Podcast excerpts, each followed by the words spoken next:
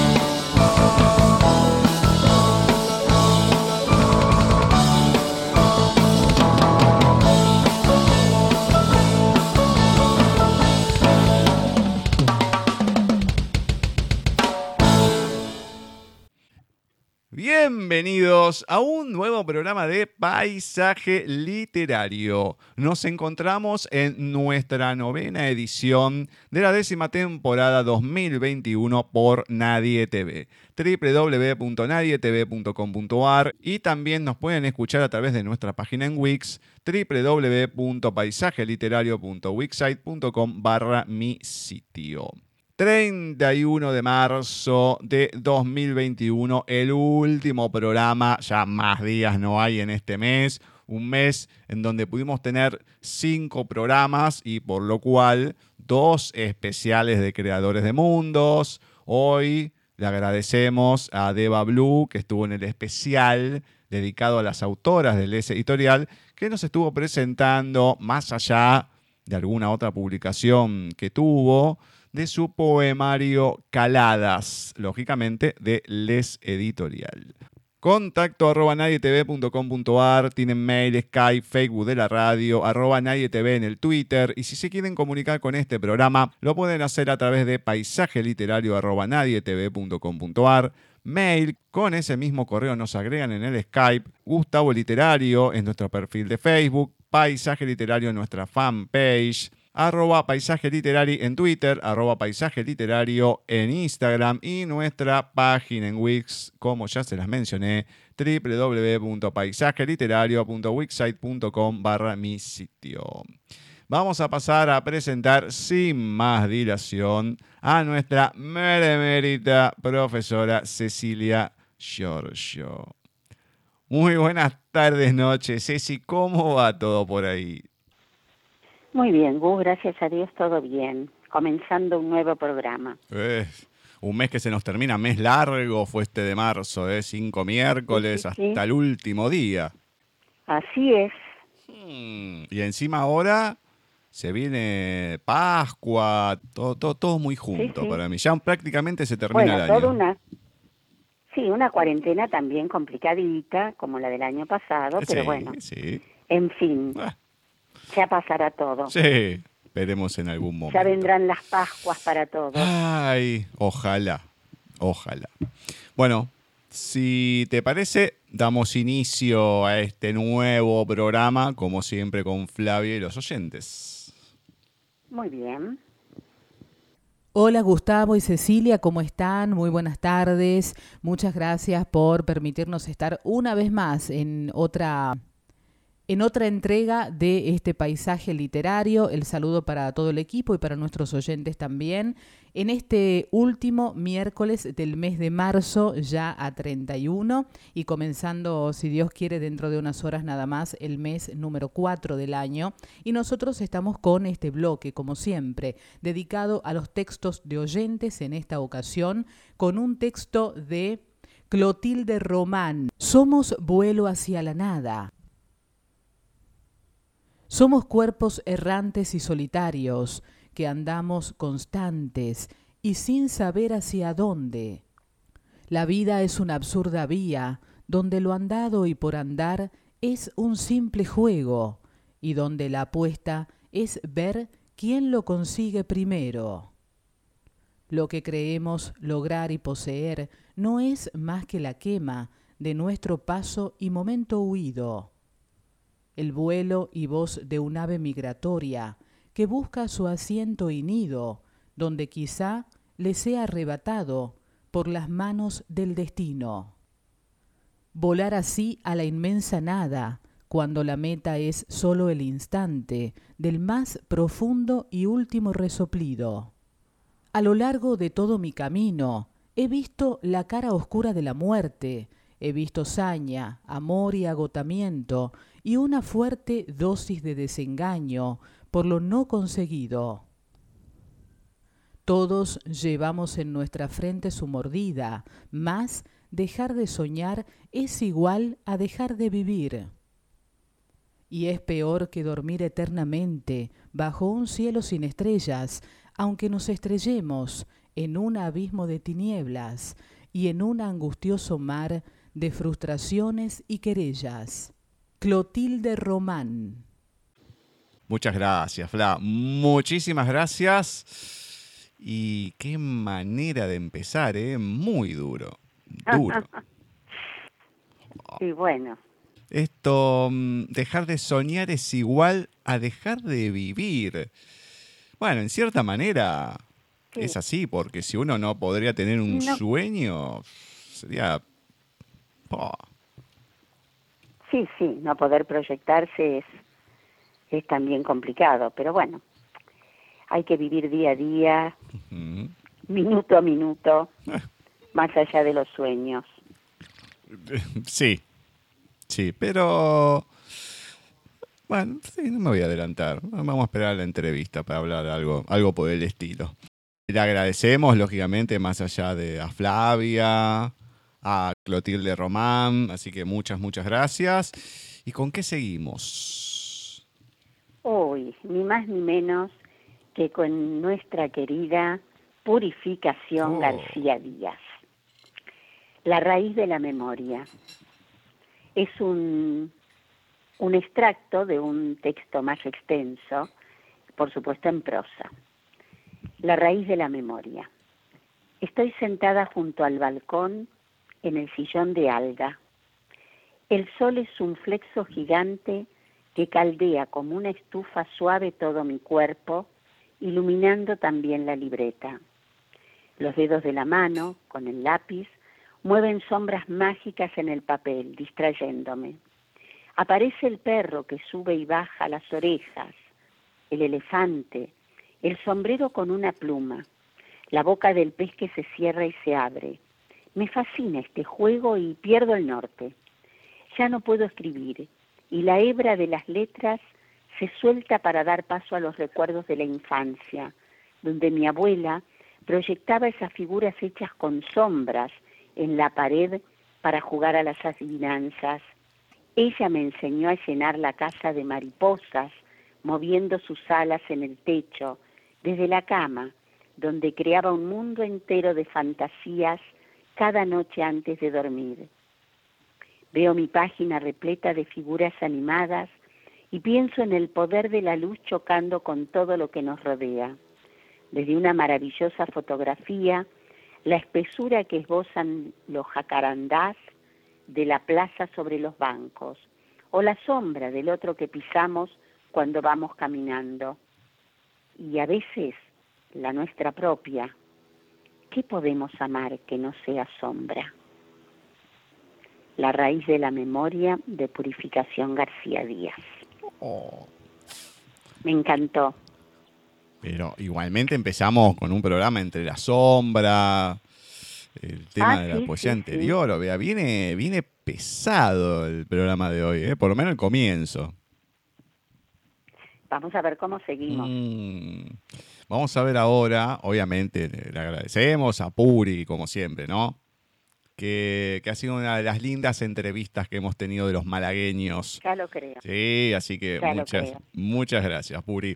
Y ahora vamos a ir con otra amiga, con Blanca Marqués, y en este caso, Gigantes. El autocar avanzaba por aquella carretera polvorienta que cruzaba la meseta castellana, cuando Alonso se removió intranquilo. Su compañero de asiento avisó al asistente que con un suspiro resignado pidió al conductor que parara en el arcén. Mientras los compañeros esperaban dentro del autobús, Alicia ayudó a bajar a Alonso y a Sancho, que se había unido a la perentoria necesidad de aliviar la vejiga. Alonso corrió hacia los majestuosos e imponentes aerogeneradores, al grito de ¡No son molinos, son gigantes! Dejando atrás a Alicia, Sancho y al autobús de orates del sanatorio San Juan de Dios. Alguien aplaudió. Gigantes, Blanca Márquez. Excelente. Qué Excelente. locura. Como Em, siempre. Encima de San Juan de Dios. Tenía una conocida que trabajaba ahí que la verdad que podría haber estado en este grupo tranquilamente. ¿eh? ¿Ah, sí? Sí, ¿sabes cómo? Una amiga de Molina, precisamente. Sí, ah, sí, sí. bueno. Una amiga de Molina que tendría que estar ahí entre los orates. Pero bueno, bueno. vamos, vamos a dejarlo ahí, por favor. Eh, gracias a Blanca, siempre ahí con, con sus textos y demás, me fascinan. Y hablando de la amiga de Laurate, tenemos ahora, obviamente, como siempre, a Vani y a ver con qué se viene hoy, con cómo, cómo sigue la historia del comerciante de emociones y por qué el comerciante. Vamos a ver si en algún momento nos enteramos esta historia de Salvador Ortiz Serradicha. Muy buenas tardes, noches, Molina. ¿Cómo va todo por ahí? Buenas tardes, noches, Gus, equipo, oyentes, ¿cómo están? Bien, bien, bien, todo tranquilo, todo muy tranquilo por ahora. Terminando este mes y bueno, ya la expectativa a ver de cómo va todo. Bueno, un mes más que se nos va rapidito, espero que se lo hayan pasado bien, ya se les va el calorcito por ese lado, ya viene para este lado de, del, del charco, así que contentos acá de empezando ya el veranito. Me alegro por usted entonces. Tenemos un texto de nuestro querido Salvador Ortiz Serradilla para seguir disfrutando, ¿verdad? Bueno, y si no sabe usted, me pregunta a mí, usted es la que está leyendo. No, no, no es una pregunta, pero es para entrar en tema porque Ah. ya hay muchas ganas de comenzar este tercer capítulo a ver qué nos trae Sebastián Plaza. Bueno, vamos a ver entonces. Una vez que consumió todo el dinero, se hizo normal ver a Sebastián Plaza en el extrarradio del puerto de las Delicias cuando los albergues de Sevilla se colapsaban de individuos disolutos y necesitados. Entre los indigentes extendía una alfombra de cartón húmedo para dormir cuando caía la noche. Echaba de menos muchísimas cosas, pero todas eran secundarias salvo la comida y las cápsulas. Sebastián siempre recordará con terror la primera madrugada que durmió a la intemperie. El suelo estaba mojado de sabe Dios qué sustancia, y las nubes amenazaban con descargar una incómoda llovizna. Secó el suelo con revistas y colocó varias capas de cartón antes de tumbarse. En cuanto cerró los ojos, notó cómo se congelaban sus pestañas y no tuvo más remedio que envolverse con otro abrigo. Hizo un fortín con tres contenedores de basura cercanos, pero el frío seguía siendo demencial. Utilizó parte de sus reservas de cartón en encender un fuego. Con rapidez se acercaron hasta la lumbre varios pequeños que extendían las palmas de sus manos y le preguntaban a Sebastián por, su nombre y su origen. Cuando Sebastián entró en calor y el sueño aparecía entre ráfagas balsámicas, el cielo descargó un aguacero que apagó la hoguera y cualquier ilusión depositada en pasar una noche tranquila. No había un techo bajo el que cobijarse. Todos los recovecos que ofrecían protección ante las inclemencias meteorológicas ya estaban ocupados y se defendían cuchillo en ristre. Sebastián se tapó la cara con las manos y lloró de tristeza y de impotencia. Pensó volver a casa de sus padres de inmediato, pedir perdón por lo ocurrido y volver al sótano. La sola idea de sentirse cautivo ante las decisiones de Rebeca y Julián le llenaba de ira. Prefería vivir en la calle que regresar como un perro faldero. Sebastián, ante la intensa lluvia, abrió la tapa de uno de los contenedores y durmió en su interior. Habían pasado meses, puede que incluso un año, y su corazón no sufría ningún revés hacía tiempo. Acorraló todas sus emociones y empuñando la espada de la desilusión las encerró en lo más oscuro de su ser. Sebastián caminaba todas las mañanas. A menudo almorzaba en el comedor social de las hijas de la caridad, junto a la Plaza de la Colmena. Como ya dije, conocida en la antigüedad como la Plaza de El Pumarejo y cada noche dormía al raso después de que lo expulsaran del albergue por robar medicación. Los colores de la vida desaparecieron para él.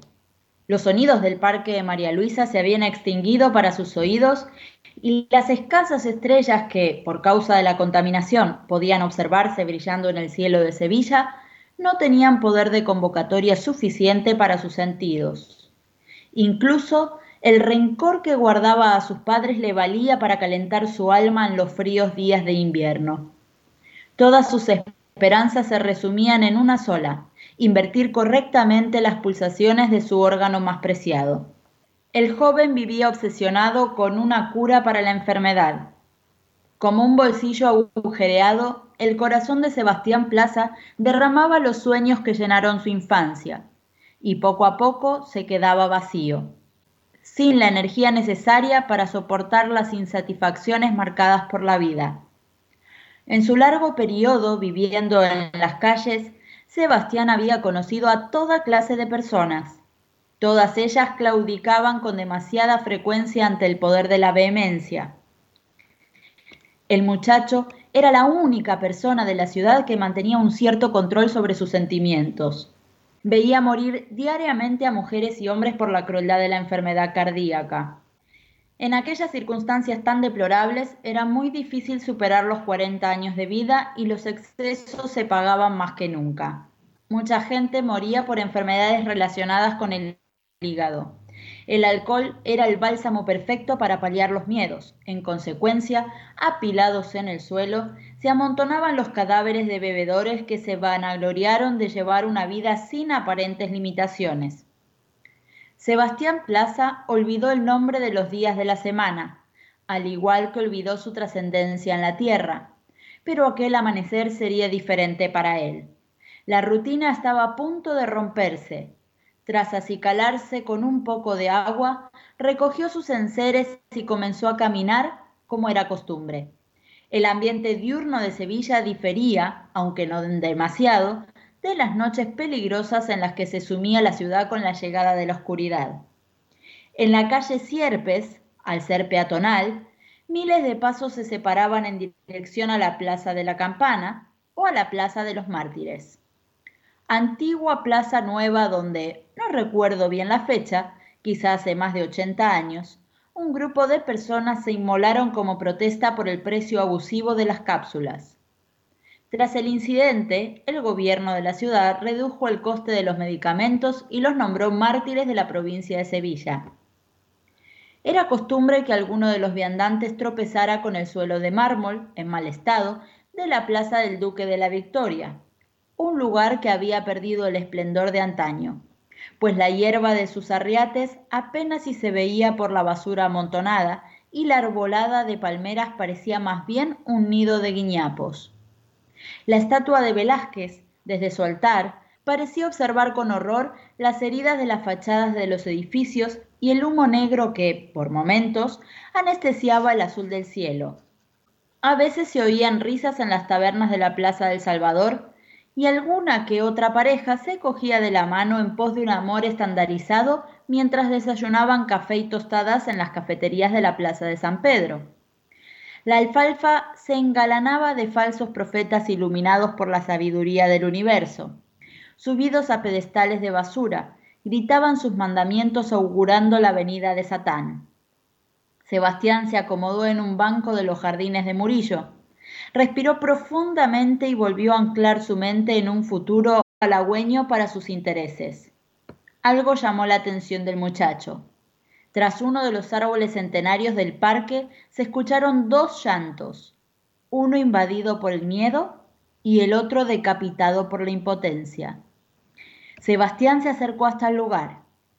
Una señora vestida con altivos ropajes tapó la cara de un niño de pocos meses de edad.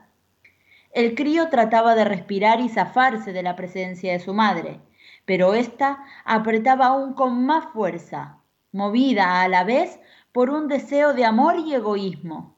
¿Qué madre querría que su hijo viviera entre tanto dolor? ¿Merecía la pena malgastar la vida en la educación de un hijo?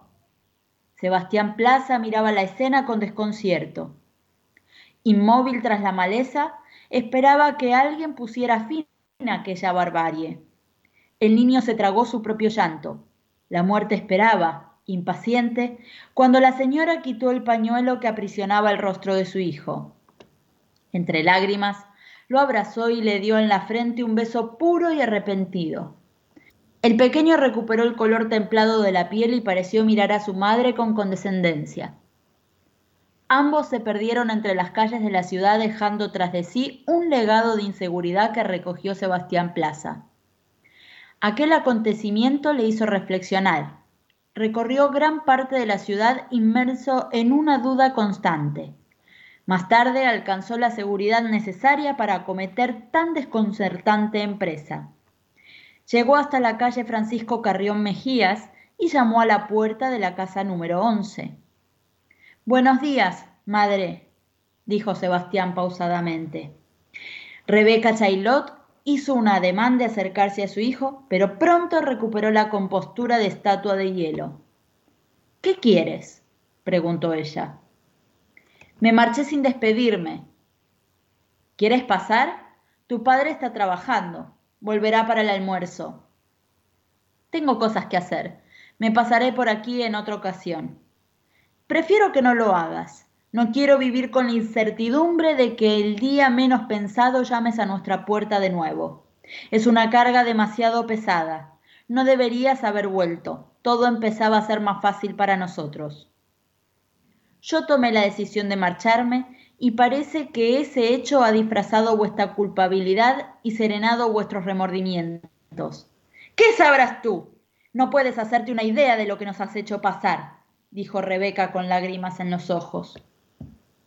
No hace falta, no digas nada, interrumpió Sebastián. Todos actuamos en función de lo que somos. Somos como espíritus malditos pululando por la vida. No podemos actuar de otra manera que no sea desde el miedo. Escuchar lo que dices me hace ver que todavía queda algo de amor en las personas. Pronto encontrarán una cura, Sebastián. Hay que tener paciencia. ¿Cuántas pulsaciones te quedan? Sebastián sonrió. Se acercó y besó en la frente a Rebeca, tal y como hizo horas antes en los jardines de Murillo la señora que quiso arrebatarle la vida a su hijo. Un beso con un mensaje oculto de indulgencia. Dale un abrazo a papá, agárralo fuerte entre tus brazos y, cuando os miréis fijamente, dale un beso, hazlo por mí. Rebeca se sonrojó y carraspeó. No digas bobadas. ¿Dónde estás viviendo? ¿En la calle? Debo irme, madre. Espera un momento. La mujer accedió al interior de la vivienda. Tras unos minutos de incertidumbre, Sebastián Plaza recibió un sobre color canela de parte de su madre. Ahí tienes dinero suficiente para seguir con tu vida y no regresar a la nuestra. Míralo como una herencia anticipada. Por favor, Sebastián, prométeme que estarás bien. ¿Le dirás a papá que he venido? preguntó el joven aceptando el sobre. Rebeca negó con la cabeza. Tu padre salió en tu búsqueda todas las tardes durante seis meses. No podemos volver a pasar por lo mismo. Nos irá bien a todos. Rebeca cerró la puerta con firmeza. Caminando por un estrecho pasillo llegó hasta el salón principal de la casa. Agarró dos cápsulas de un bolsillo interior que la costura de su vestido proporcionaba y las ingirió. Inmediatamente, con la mente anestesiada para mantener diáfano el corazón, Rebeca cayó dormida sobre el sofá. Sebastián Plaza, sin mirar atrás, salió de la calle donde aprendió que la vida era un escaparate de sensaciones inacabadas, que se ponían a la venta por un alto precio.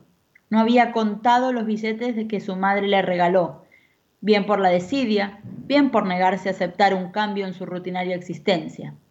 De cualquier modo, las comodidades en la sociedad se valoraban mucho.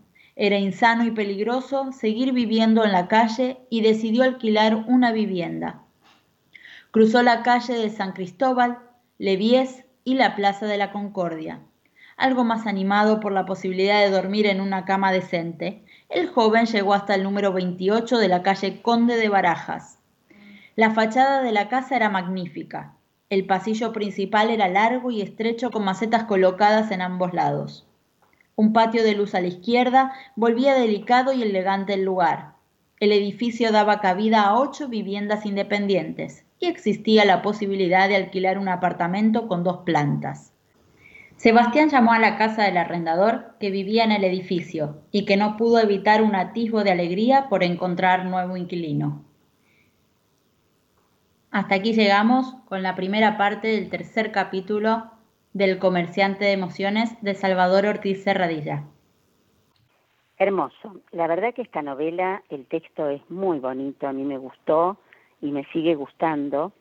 Y de esta parte que leyó Bani, eh, me gustó mucho la metáfora que dice lo siguiente, hablando de la estatua de Velázquez, dice, observaba con horror las heridas en las fachadas de los edificios y el humo negro que por momentos anestesiaba el azul del cielo. Qué bonito. Me encantó esa parte. Y otra, tras uno de los árboles centenarios del parque, se escucharon dos llantos, uno invadido por el miedo y el otro decapitado por la impotencia. Sebastián se acercó hasta el lugar. Bueno, sigue. Pero qué lindas palabras que usa eh, Salvador para expresarse. Sí. Realmente escribe muy bien. Y en esta primera parte, la, la cuestión ¿cómo se podría decir? De los sentimientos y el desazón de cada madre, ¿no? No solamente de esta mujer con el hijo, sino con la madre de él también. Hasta ahora una historia que viene más terrible, más trágica que otra cosa. Ay, querido sí, va increciendo, mm, obviamente va sí, Sí, sí, sí. Veremos cómo sigue, pero hasta ahora Venimos de desazón en desazón. Pero bueno. Sí, sí, va a seguir. sí. Ay, Dios mío.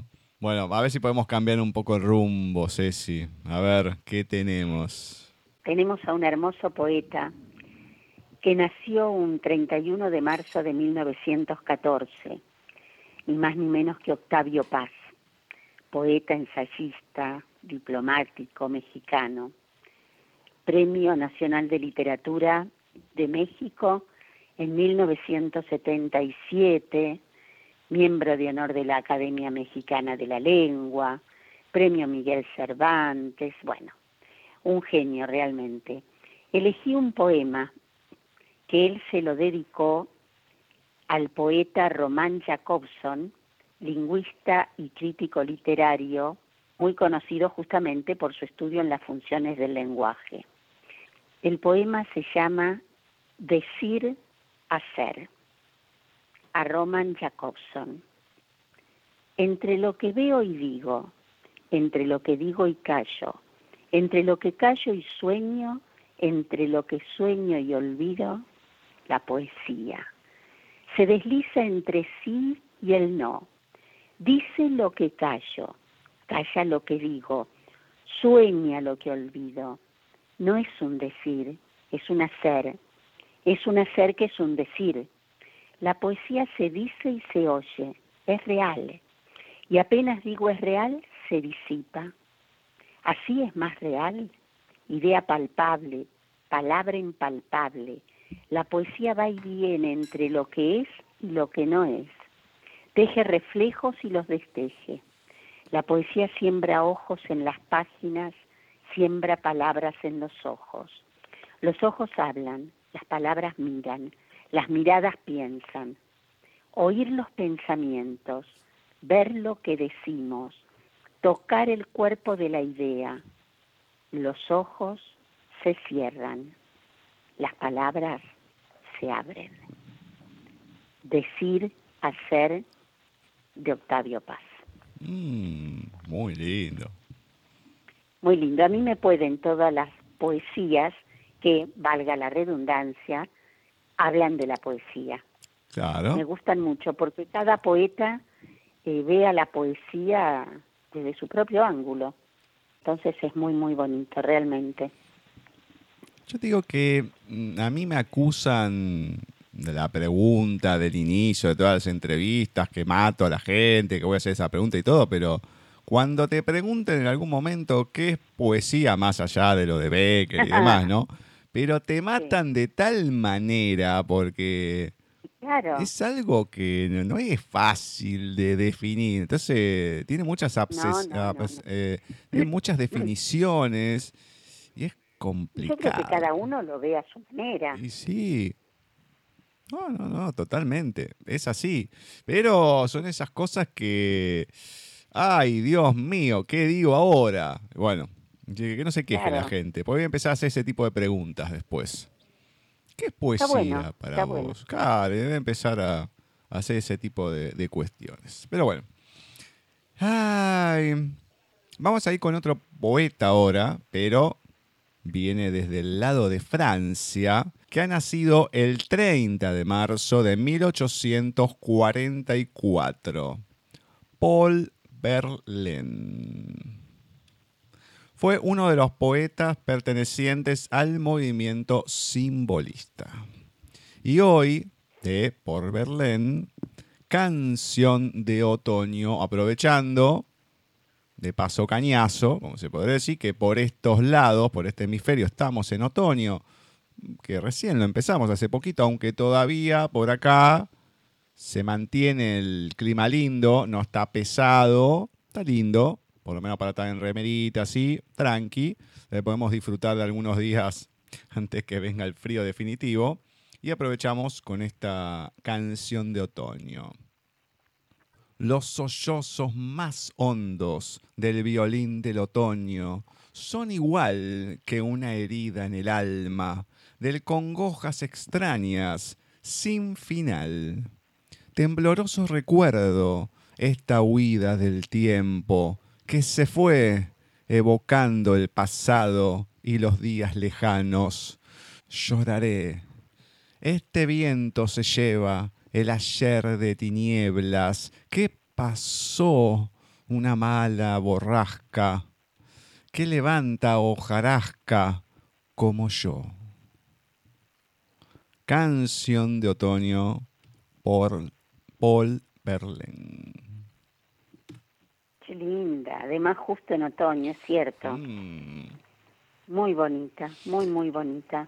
así como a vos te gustan las poesías que hablen de la poesía, o los textos en general, a mí me gusta también este tipo de, más allá de poesía, puede ser un cuento, que hablan de las estaciones.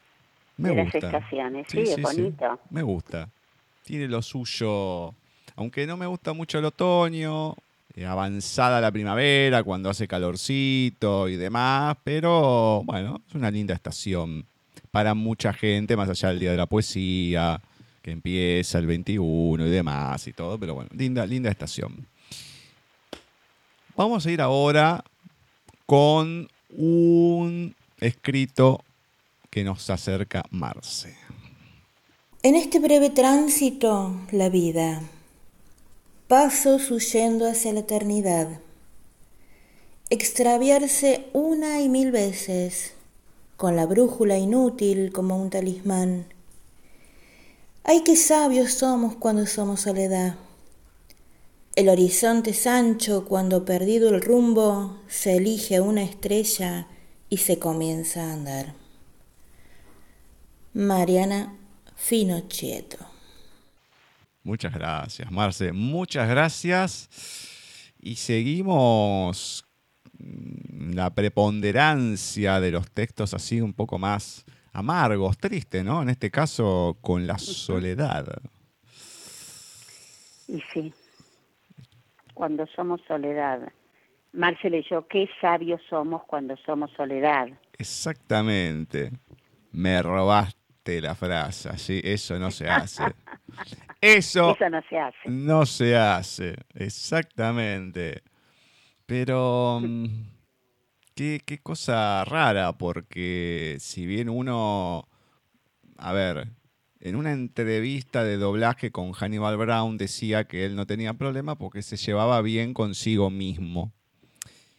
Y el poder lograr que uno se lleve bien cuando está solo, con uno mismo precisamente, no es fácil, porque mucha gente no se soporta, no soporta el estar solo, el aguantarse.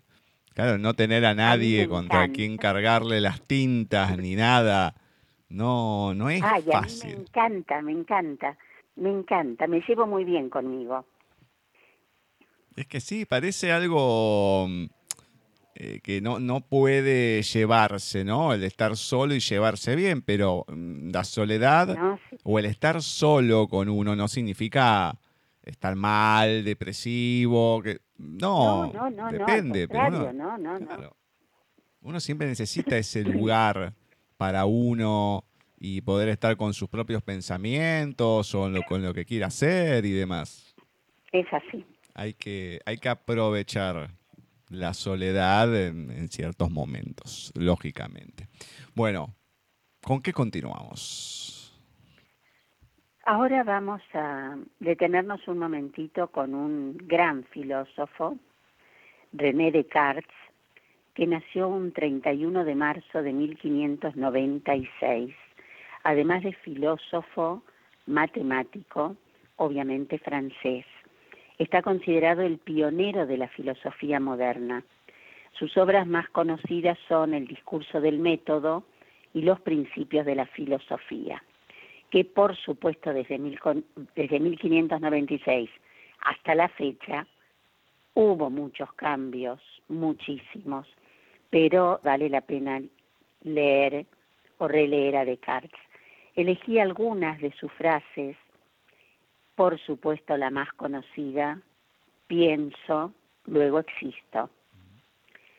Y volviendo a lo de pensar, existimos porque somos capaces de pensar, siendo el conocimiento de nuestra propia existencia eh, la que nos demuestra esta capacidad. De, otra de sus frases, todo lo complejo puede dividirse en partes simples.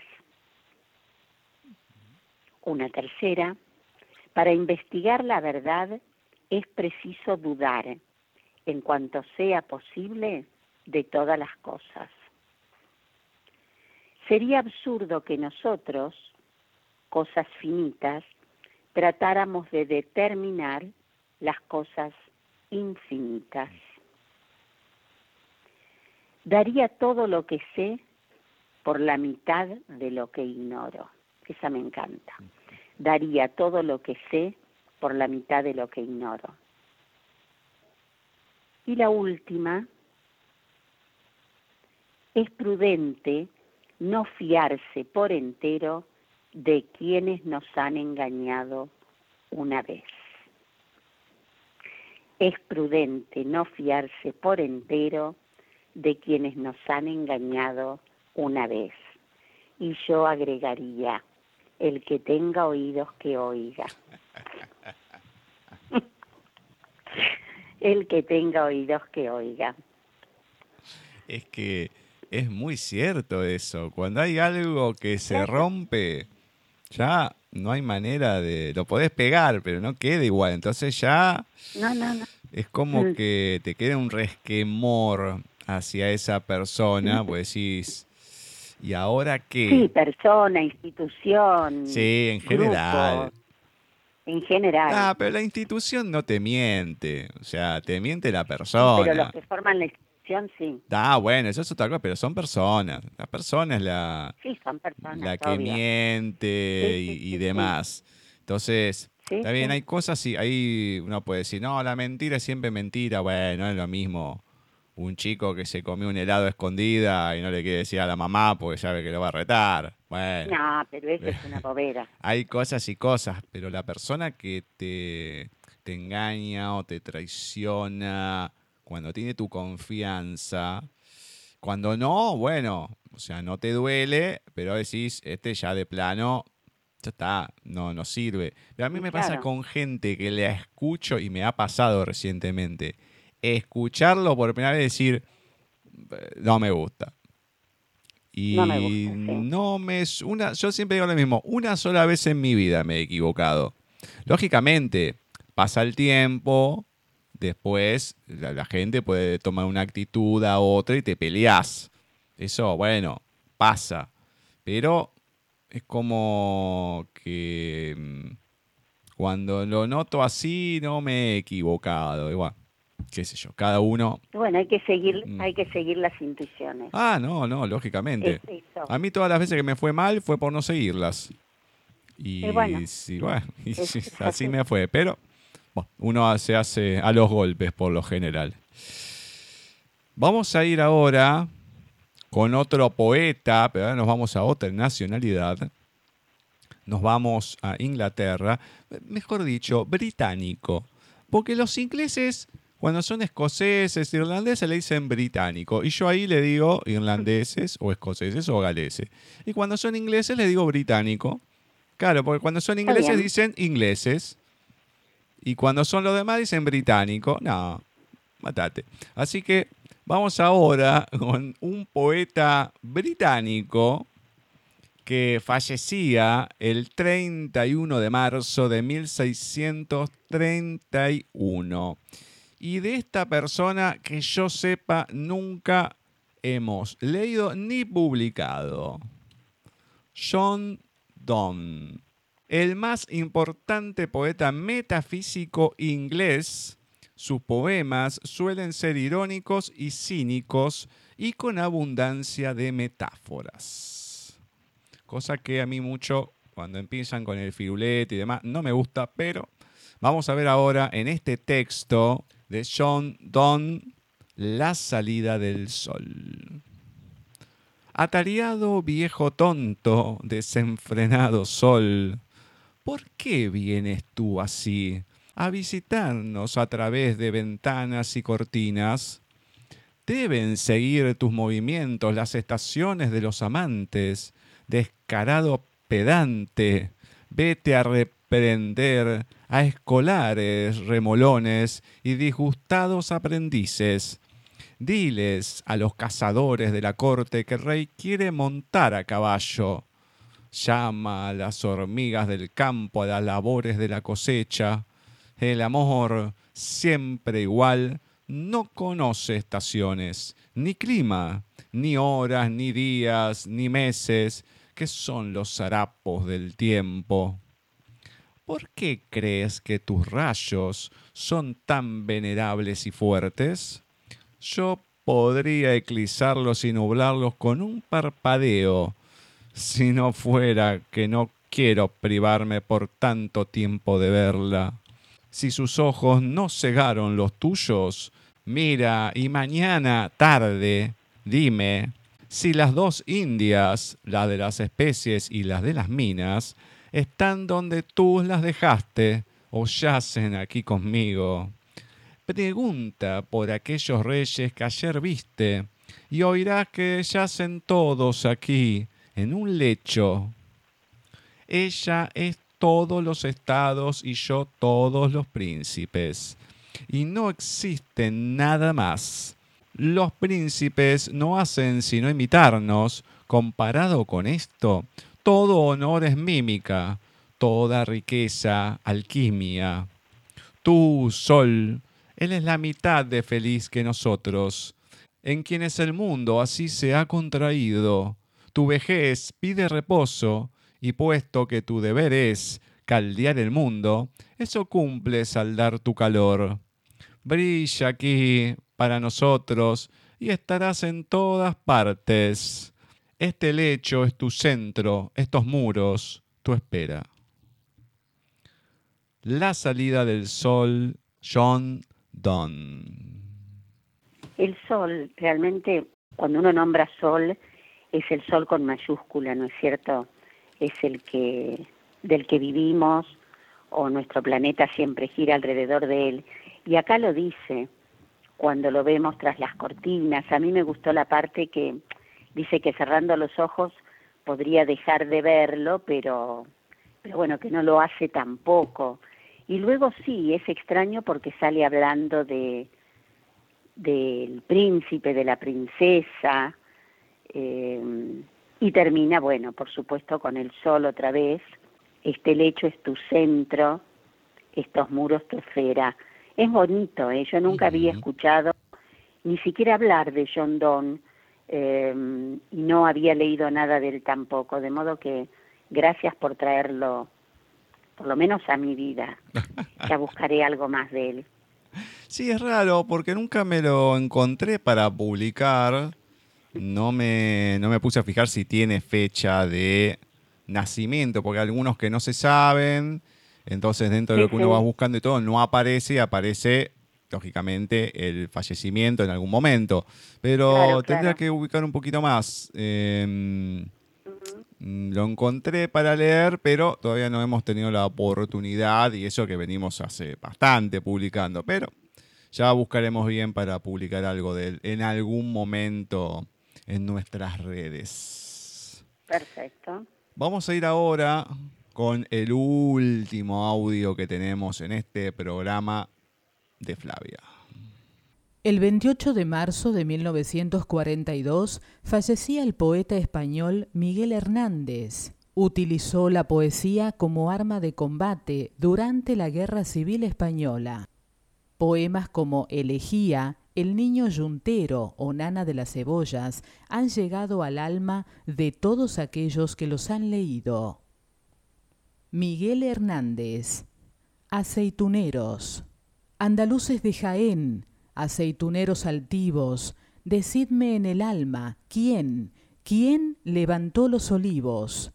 No los levantó la nada, ni el dinero, ni el Señor, sino la tierra callada, el trabajo y el sudor. Unidos al agua pura y a los planetas unidos, los tres dieron la hermosura de los troncos retorcidos. Levántate, olivo cano, dijeron al pie del viento, y el olivo alzó una mano, poderosa de cimiento. Andaluces de Jaén, aceituneros altivos, decidme en el alma, ¿quién, quién amamantó los olivos? Vuestra sangre, vuestra vida, no la del explotador, que se enriqueció en la herida generosa del sudor. No la del terrateniente, que os sepultó en la pobreza, que os pisoteó la frente, que os redujo la cabeza árboles que vuestro afán consagraron al centro del día, eran principio de un pan que sólo el otro comería. Cuántos siglos de aceituna, los pies y las manos presos, sol a sol y luna a luna, pesan sobre vuestros huesos. Andaluces de Jaén, aceituneros altivos, pregunta mi alma, ¿de quién? ¿De quién son estos olivos? Jaén, levántate brava, sobre tus piedras lunares, no vayas a ser esclava con todos tus olivares. Dentro de la claridad del aceite y sus aromas, indican tu libertad, la libertad de tus lomas. Miguel Hernández. Y con este poema nosotros estamos llegando al final de este bloque con este poema de Miguel Hernández para que Gustavo y Cecilia los analicen para todos ustedes. Nos estamos despidiendo, si Dios quiere, hasta la próxima semana, deseándoles que tengan una excelente Semana Santa y un muy buen domingo de Pascuas para todos, ¿eh? a pasarlo de la mejor manera en familia y con todas las precauciones que ya conocemos. Que la pasen muy bien, bendiciones para todos y hasta la próxima semana, si Dios quiere. Muchas gracias, Fra. Muchísimas gracias por los saludos, por las lecturas, todo. Y qué, qué peso pesado. qué ¿eh? lindo. Qué lindo. Vos es que este aceituneros, ¿a quién te hace acordar? Eh, A ver. desde la torre. Exactamente. Desde la torre de Beatriz. Qué lindo, andaluces de Jaena y aceituneros altivos. Vos es que me emociona. Eh, yo leo simplemente aceituneros de Miguel Hernández y se me escapa alguna lágrima. ¿Cómo te darás cuenta? Sí, obviamente, no tengo ninguna duda de eso. Hermoso. Gracias, Flavia, hermoso. La verdad, muy lindo. Y me imagino, si está escuchando José, Oh, que le encanta Miguel Hernández. tendría... Este me parece que no lo leyó. Tendría que mandarlo para, Para, para que, que, lo lo lea él. pasemos. Sí, sí, sí, obviamente. Aunque sea el mismo año. Ah, de última lo pasamos no el año que no viene. importa. Pero lo, lo tenemos que pasar, sí, sí, lo tiene que leer este. No hay ninguna duda de eso. Bueno, ahora ya entramos en la última triada de estas lecturas. ¿Y con Exacto. qué comenzamos? Bueno, con nuestro querido Wimpy. Este texto es un poquito extraño, no extraño, es el siempre en la misma tónica de, de Wimpy. Muchos nombres y así un final, boom, sacudido. El perro de Bustelo. Estaban en la rueda Parmenio Orduna, Filemón Requejo, Aurelio Zampulpo, Visitación Maidana, Macario Santos, Coralino Rovira, Ovidio Bustelo y el viejo Lupo. Y va el viejo Lupo y dice, "Mm, un perro puede condolerse en aire en este mundo sin quedar para juntar mosca. Y si no, hay tal caso el Polidoro Vilancha. Polidoro Vilancha, el Vilancha, el Loma Colorada, vivía tan solo que él mismo se cocinaba, él mismo iba a buscarse agua, él mismo agarraba, ocasiones, la tijera esquilar, se ponía una taza en la cabeza y se cortaba el pelo. Todos atendían como palabra santa la palabra del viejo Lupo.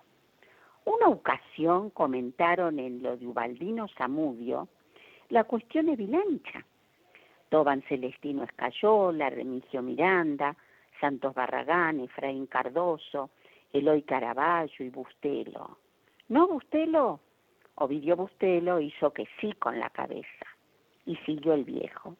Palabra va, palabra viene, dice, un redepente, Celestino Escayola dice, ese Vilancha vive más solo que alpargata rengo, sin un perro que le ladre, ni un perro que le ladre tiene. Y entonces el perro de Bustelo, ¿no Bustelo? Ahí está Bustelo presente que no me deja mentir.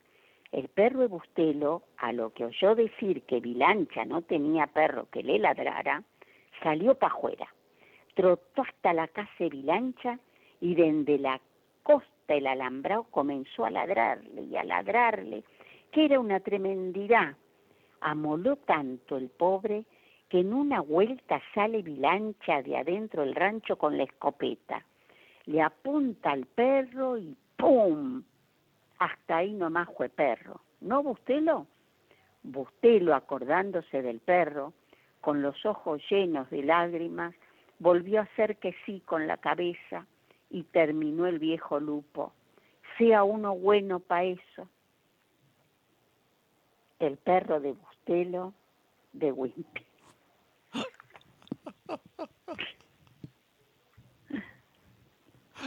¡Qué bestialidad! ¡Qué bestialidad! Está muy bueno. Mira, hay un nombre que dijiste, Macario. Sí, La primera vez que lo escuché fue en una entrevista que la vamos a estar pasando ahora, que es con un actor de doblaje venezolano, Frank Maneiro, que hizo de un personaje que encima no encontré una foto, así que se ve que, que estuvo ahí con lo del perro, que era Macario Yajure. Y fue la primera vez que lo escuché y digo, qué nombre raro. Y ahora bueno, hoy lo escuchaste otra vez. otra vez y en un tiempo muy, muy corto los dos. O sea que, qué cosa extraña. Y seguimos con las extrañeces. Sí, la verdad que si hay algo Para que es común. nos caracteriza son las extrañeces, exactamente. Mm, bueno, hablando de extrañeces, de gente extraña, de gente rara, vamos ahora con Molina y el último audio de la noche. ¿Cuántas veces soñé con un camino? Un viaje de ida que me llevara directo a tus brazos. Algunas noches soñaba. Las demás fueron insomnios que se atoraban en mis ojos y me mostraban un futuro a tu lado. Pero ¿de qué me valieron los sueños? Si lo único real en mí ha sido tu ausencia. Tantas palabras dichas y ni una promesa cumplida. Tantas ganas, tantos intentos y hoy Hoy siento que cada día te vuelves parte de mi pasado. Como fósil en la roca, erosionado por el mismo mundo, así de pasado, así de olvidados, así. Pero en vez de erosionarme el mundo lo hicieron las lágrimas, el dolor. ¿Por qué? Si éramos tan felices juntos, ¿por qué nos perdimos? ¿En qué parte del camino nos olvidamos? No hay día en que no trate de coserme los pedazos, ni noche en que no intente retener el mar en mi pecho mientras me lleno de sombras que se alimentan de pedazos, de recuerdos.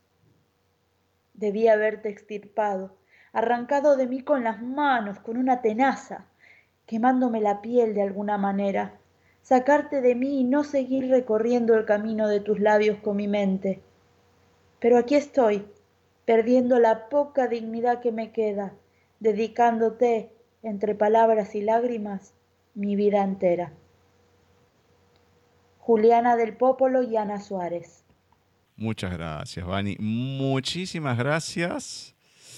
Y antes hablábamos de la soledad, o teníamos a la soledad, y ahora la ausencia. ¿De qué me valieron los sueños si lo único real ha sido tu ausencia? Y los sueños también, que lo hemos tenido en el programa. Sí, sí, sí. Mm. Primos hermanos todos.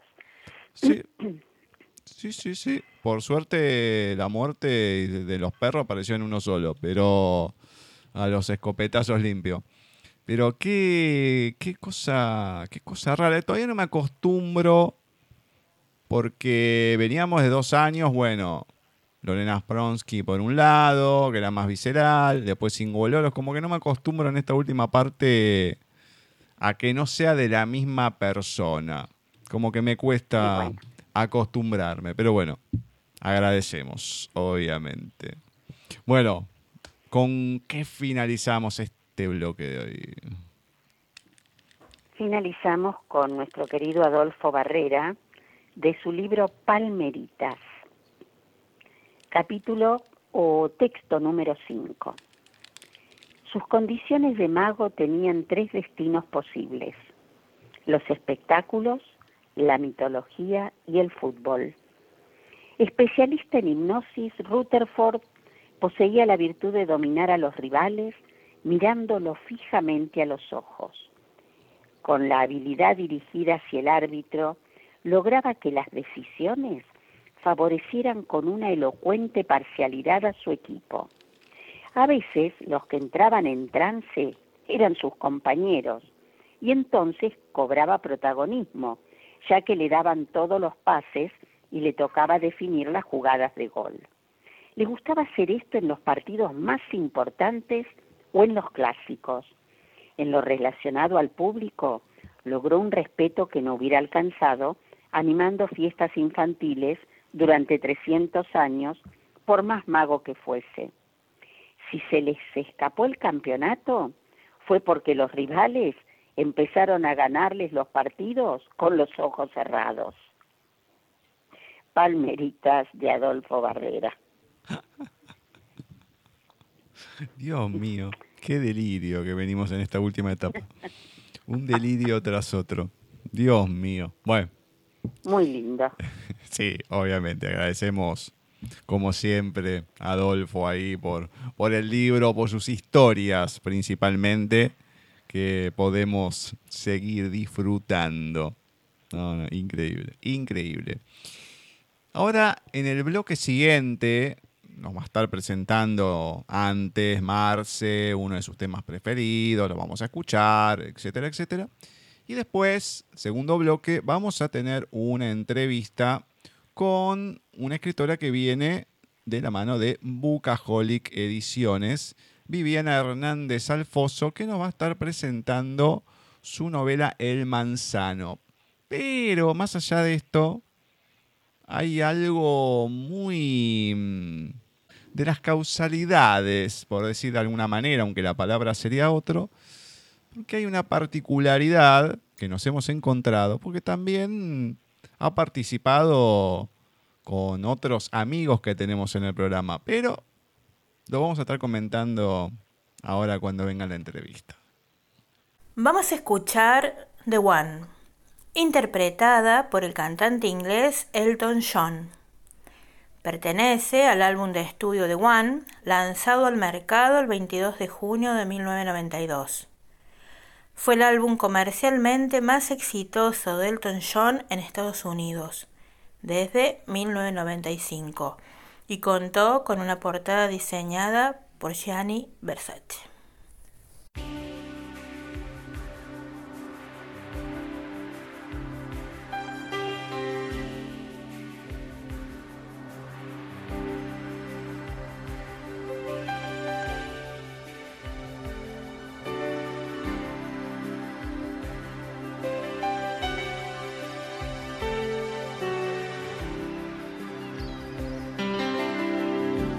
Dancing up the ocean, running fast along the sand. A spirit born of earth and water, fire flying from your hands. In the instant